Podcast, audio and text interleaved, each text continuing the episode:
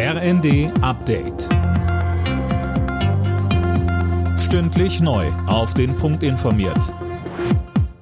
Ich bin Gisa Weber. Guten Tag. Schweden und Finnland haben jetzt offiziell beantragt, in die NATO aufgenommen zu werden. Am Morgen übergaben die Botschafter beider Länder die entsprechenden Unterlagen an NATO-Generalsekretär Stoltenberg. Einige Mitgliedstaaten wie Deutschland haben schon angekündigt, dass sie im Schnellverfahren grünes Licht dafür geben wollen. Verteidigungsministerin Lambrecht sagte im ersten. Ich kann die Sorgen der Menschen in Schweden und in Finnland sehr gut verstehen, die jetzt sagen, angesichts der Aggression, die von Russland ausgegangen ist, dass sie in dieses Bündnis möchten. Und es ist ihre Entscheidung. Und wir dürfen uns von möglichen Reaktionen Russlands doch nicht lähmen lassen. Die EU-Kommission hat der Ukraine eine Soforthilfe von 9 Milliarden Euro in Aussicht gestellt. Diese einmalige Geldspritze für das aktuelle Jahr soll dazu beitragen, den akuten Finanzbedarf der Ukraine im russischen Angriffskrieg zu decken.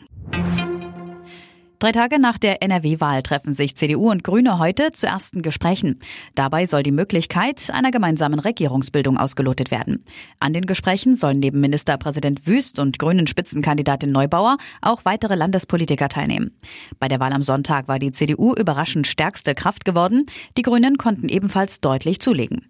Möglich wäre neben Schwarz-Grün auch eine Ampelkoalition. Ein Bündnis mit der AfD hatten alle Parteien nach der Wahl ausgeschlossen.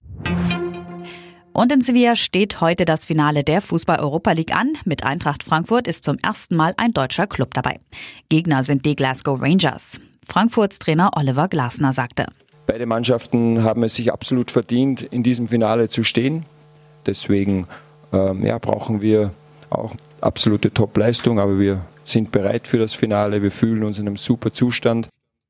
Los geht's um 21 Uhr. Alle Nachrichten auf rnd.de